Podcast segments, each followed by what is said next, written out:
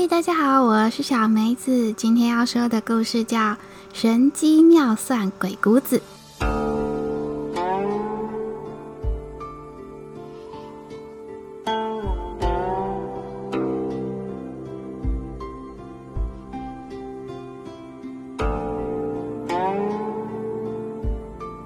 春秋战国时期，百家争鸣，能人辈出。谋圣鬼谷子啊，就是其中之一。据说他不仅神机妙算，还能断人生死。关于鬼谷子啊，最早的记载是司马迁的《史记》。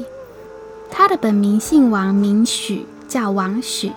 因为他隐居在清新的鬼谷之中，所以世人都称他为鬼谷先生。他精通兵法、武术、奇门八卦。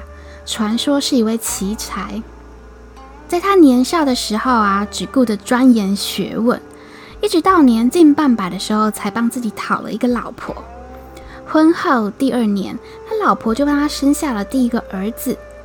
鬼谷子看了看这个婴儿的面相和八字，他就对老婆说：“哎，亲爱的老婆，我这辈子注定无儿无女啊。”而且这个孩子的命盘一看就知道，他还未长大就会遭遇横祸，而且会祸及家人，赶紧扔了吧。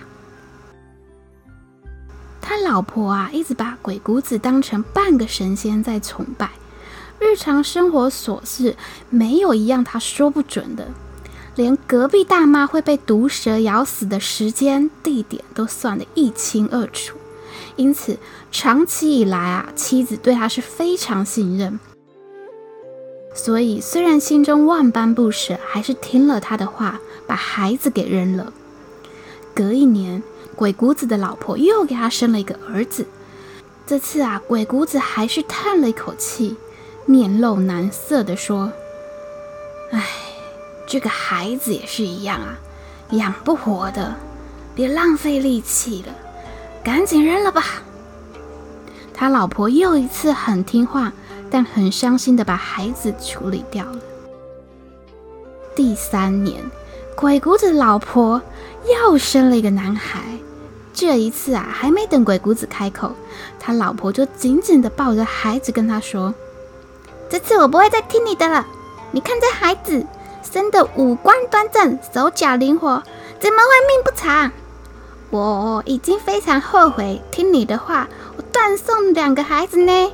这次我无论如何，我一定要把他养大了。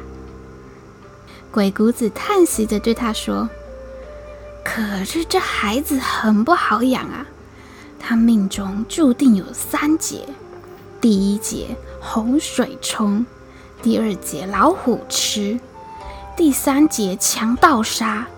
他最多啊，只能活到十六岁。”这是天注定，谁也化解不了啊！鬼谷子老婆听完，当然非常生气啊，直接和他吵了起来，说：“你这个糟老头子，胡子都白了，还来祸害自己的儿子！哼，扔了两个还不够，还想糟蹋第三个！我告诉你哦，无论这个孩子命中了多少劫难，我都会把他养大。你要扔，你就把你自己扔出去好了。”鬼谷子看到老婆如此固执，不肯相信自己，顿时觉得心灰意冷。他长叹一声：“唉。”鬼谷子心想啊，自己这生注定是断子绝孙。可是看见他老婆如此决断啊，他心一横，收拾行囊就离家出走去了。离家出走这一路啊，卜卦算命，他来到京城。他的卜卦算命出神入化，算人容、入、祸、福、生，分毫不差。因此，他的名声一下子就传遍了整个京城。找他卜卦、算命的男女熙熙攘攘，让鬼谷子忙得像陀螺在打转，名声越来越大，钱也越赚越多。鬼谷子这一走就是十六年。十六年里，鬼谷子老婆缩衣节食，含辛茹苦，独自抚养儿子长大。他给儿子取名叫鬼斗，小名三显。希望他能避开命中的三个危险。这一天，十六岁的鬼豆他独自跑到溪边去钓鱼，突然走来了七个容貌艳丽的美丽女子。走在最前面的小姑娘朝鬼豆喊着：“这位小哥，我们要过溪到那头去，但是我们怕弄湿了鞋子。”你能帮我们一个一个背过去吗？已经长大成大小伙子的鬼豆啊，看到好看的小姐姐们这种要求，一下子就红了脸。他低头想了一会儿后，放下鱼竿，卷起裤管，跳进水里，搬来了一块一块的大石头，很快啊，就为小溪搭起了一条简易的小石桥。美丽的姑娘们开心地踩着石桥走到对面去，她们一个个摇身一变，变成了身穿五彩霓裳的七仙女。她们说：“嘿，这位小哥憨厚心善，哈哈，只可惜命太短，不如我们帮帮他吧。”然后他们就对鬼豆说：“太阳下山后。”会有一场大雷雨，会引发一场大洪水。如果鬼豆想要活命的话，就要赶紧攀上岩壁，爬到最高处去，方可躲避洪水。说完啊，七仙女就踩着七朵祥云飞走了。鬼豆听完啊，不敢耽搁，抓住断崖垂挂下来的枯藤爬了上去。还没爬到顶端，洪水就滚滚而来。鬼豆回头一看，刚才站的地方啊，瞬间就被洪水淹没了。同一时间，远游在外的鬼谷子感知到自己的儿子大概已经被洪水冲走了。他悲痛之余，写了一封家书，附带二百两银子给老婆寄了回去。鬼谷子的老婆突然收到他寄来的银子和书信，他就对鬼豆说：“我的儿啊。”你爹十六年前就断定你要溺水而死，啊！我不听他的，我们就大吵一架，他就走了。那如今你现在后花几张，你应该去找你爹，宽宽他的心呐。鬼豆是个孝顺的儿子，他对母亲说，他一定会把父亲带回来家里团聚的。几天后，鬼豆就踏上了千里寻父之路。有一天，鬼豆走过山路，突然看见一只老虎蹲在草丛后面。盯着他，眼冒凶光，鬼豆吓得汗毛都竖了起来，拔腿就跑，跑上了一棵黑松树上。那老虎围着树转了好几圈，突然啊，老虎像发疯了一样，拼命啃咬黑松树。老虎疯狂地啃咬树，鬼豆这时候看着树下的老虎，吓到发呆，不敢动。没想到不一会儿，老虎就被这个松树的树脂粘住了嘴巴。痛苦的跑走了。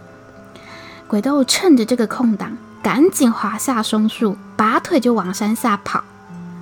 天色渐暗，饥寒交迫的鬼豆发现前面有一间茅草屋，他跑去敲门，希望能够借住一宿。这时候，开门的是一位眉清目秀的姑娘。姑娘对他说：“她一个人在家，哥哥去打猎了。”不方便让鬼豆留宿。鬼豆一听就说：“不要紧，你让我在角落坐一晚就行了。”姑娘又说：“我跟你说实话吧，我哥是个脾气非常暴躁的猎人。要是他回来啊，看见你坐在屋里，他肯定活活把你打死的。”鬼豆只好求姑娘借他一盏灯，让他在屋外看一个晚上的书。要是他哥哥回来，只会看见他在门外看书而已。姑娘被说服了，便借了他一盏灯，就进屋去了。姑娘透过窗户看到在看书的鬼豆被冷风吹得瑟瑟发抖，顿时心生爱怜，开了门对他说：“小哥，外面风冷，你若不介意，就进门来吧。”在门边的角落待着会比较暖和的。鬼豆谢过姑娘后，便进门，在一个角落坐下，继续看书。姑娘又看见他一直盯着书看，连头发被灯火烧到都没察觉，她便担心地对他说：“要不你进我房里来看书吧，我一夜不睡，我陪你做些针线活就行啦。”鬼豆感激姑娘的好心收留，他不敢再得寸进尺，说什么也不肯进到房间里面去。没想到啊，这个姑娘的态度非常强硬，伸手就要把她拉进去。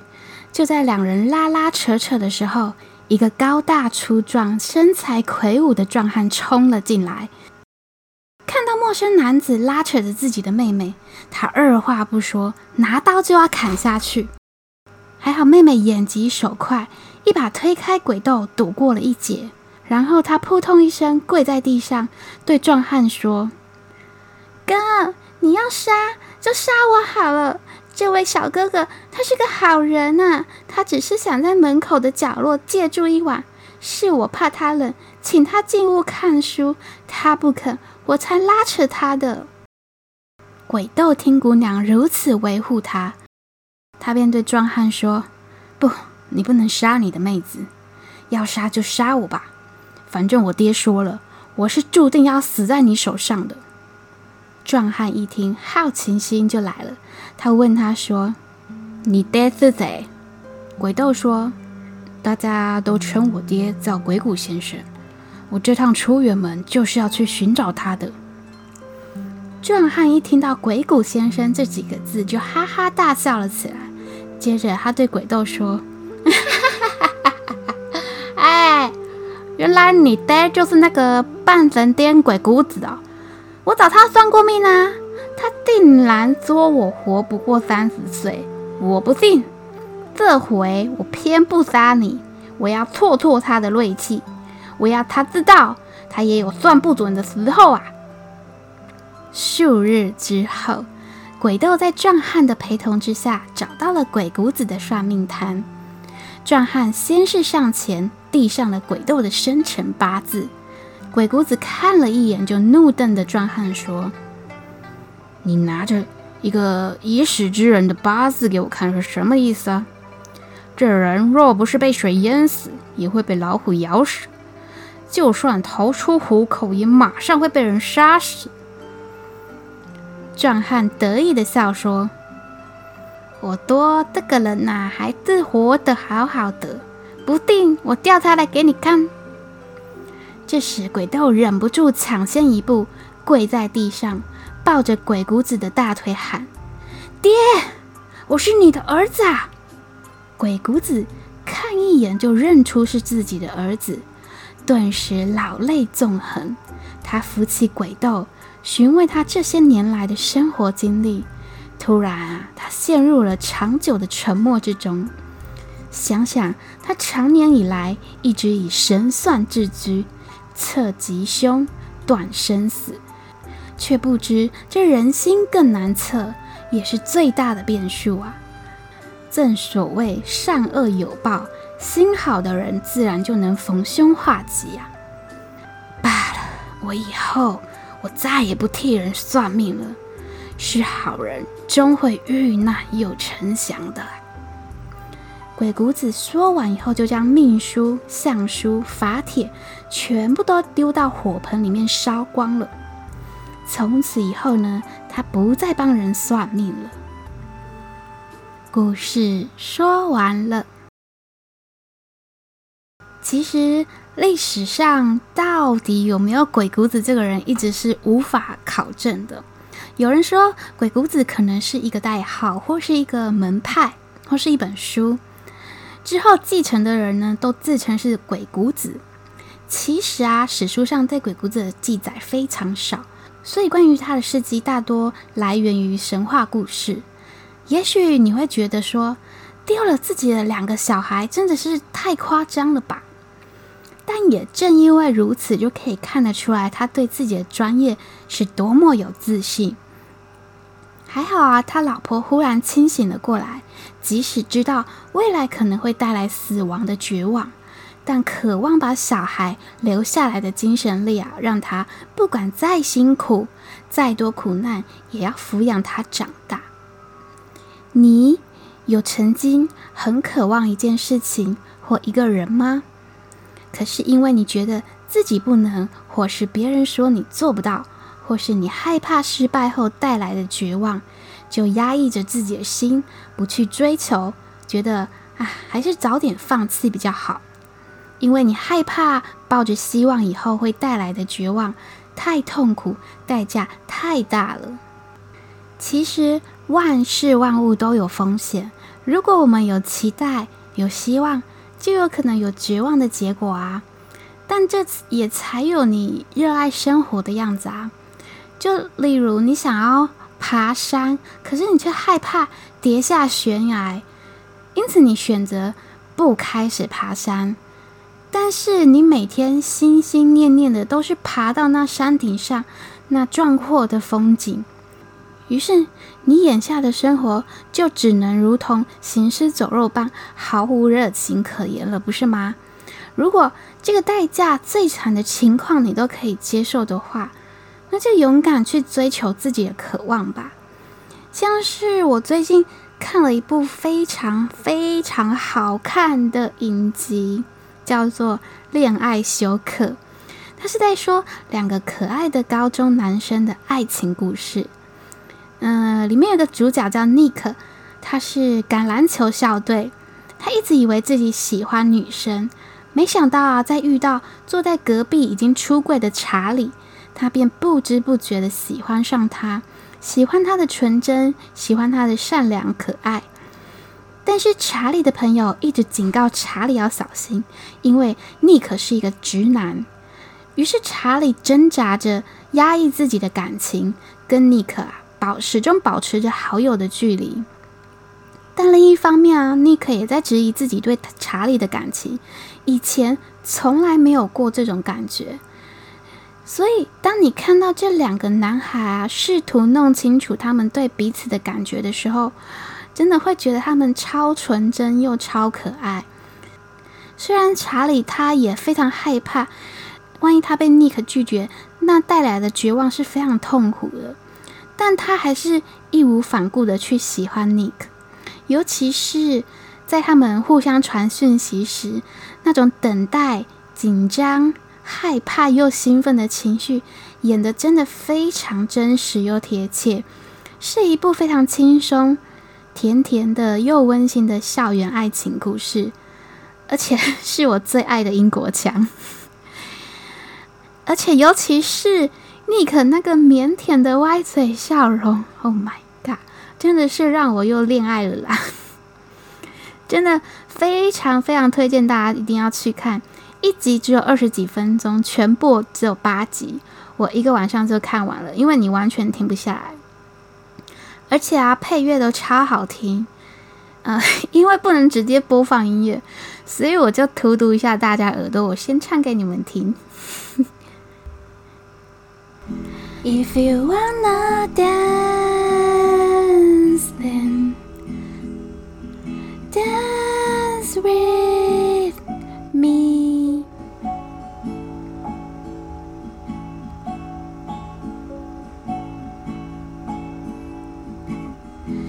It's pretty fast, but this is what you do heart is right.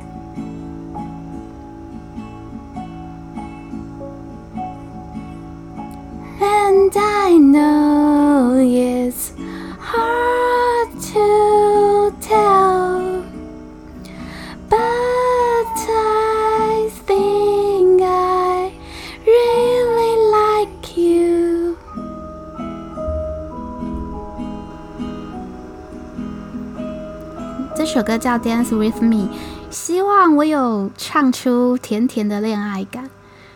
我总之我想说的是，不要管结果是否会带来绝望，不要管听众是不是会听到我的歌声就关掉，就是硬要唱。不要管代价有多大，你觉得对的事情就去做吧，因为那就是你的心流，就是你的活力，你的热情所在。其实这些话也是在对我自己说，我自己也常有一种明知道这件事情。要去做，我必须去做，但是却因为害怕失败，所以我就先逃避，或是替自己找一堆无法执行的借口。嗯，虽然人家说什么逃避不可耻，可是逃久了啊，难免都对自己产生很多失望。为什么还没行动就觉得自己好失败哦？所以我觉得，嗯，我们来到这个世界就是来体验的嘛，体验呼吸，体验心跳，体验心动，体验欢乐，体验痛苦，体验哀伤，甚至是体验失败，好好体验此刻存在于自己身上的生命，不管那是苦还是乐。我真的相信，有体验过绝望的人啊，才能真正体会到什么是真的美好。但我觉得更重要的是，你可以好好的在当下体验生活的点点滴滴。例如，你有没有洗个澡，或是吃一顿饭，或是喝一杯咖啡，或是看到一朵美丽的花，或是看到猫咪撒娇的样子？你就会觉得此时此刻的自己好幸福哦，绝对不是因为你洗澡洗得多干净，花开得有多好，或者是饭有多好吃，咖啡多好喝，而是因为你专注在当下的体验，你的心中没有其他的牵挂和想法。我我记得有一个鸟类的摄影师，他曾经说过，他刚开始跟着老前辈到山上去拍摄老鹰的时候。他们静静地在山头等着老鹰出现，终于等到一只老鹰。他们看见一只老鹰从远处飞过来，但是他的前辈并没有马上拿起相机，就只是静静地看着，看了好久好久，才拿起相机拍照。后来他问前辈说：“为什么不赶快帮老鹰拍照？难道你不怕老鹰飞走吗？”前辈就说：“因为啊，当下。”他只想好好的欣赏老鹰飞翔的样子。我听完这个故事后啊，以后不管是看表演、看烟火、看演唱会，我都不再执意要拍照了，因为这样我才能真正享受在当下的感受。你呢？你现在生活是你想要的形状吗？此时此刻，你最渴望的事情又是什么呢？如果你有一个很渴望的东西，那就放手去做吧，因为渴望就是人类不同于动物的本能啊，因为那就是你来到这个世界的任务。今天就先分享到这喽，祝福你在这趟地球的体验之旅可以收获满满，晚安。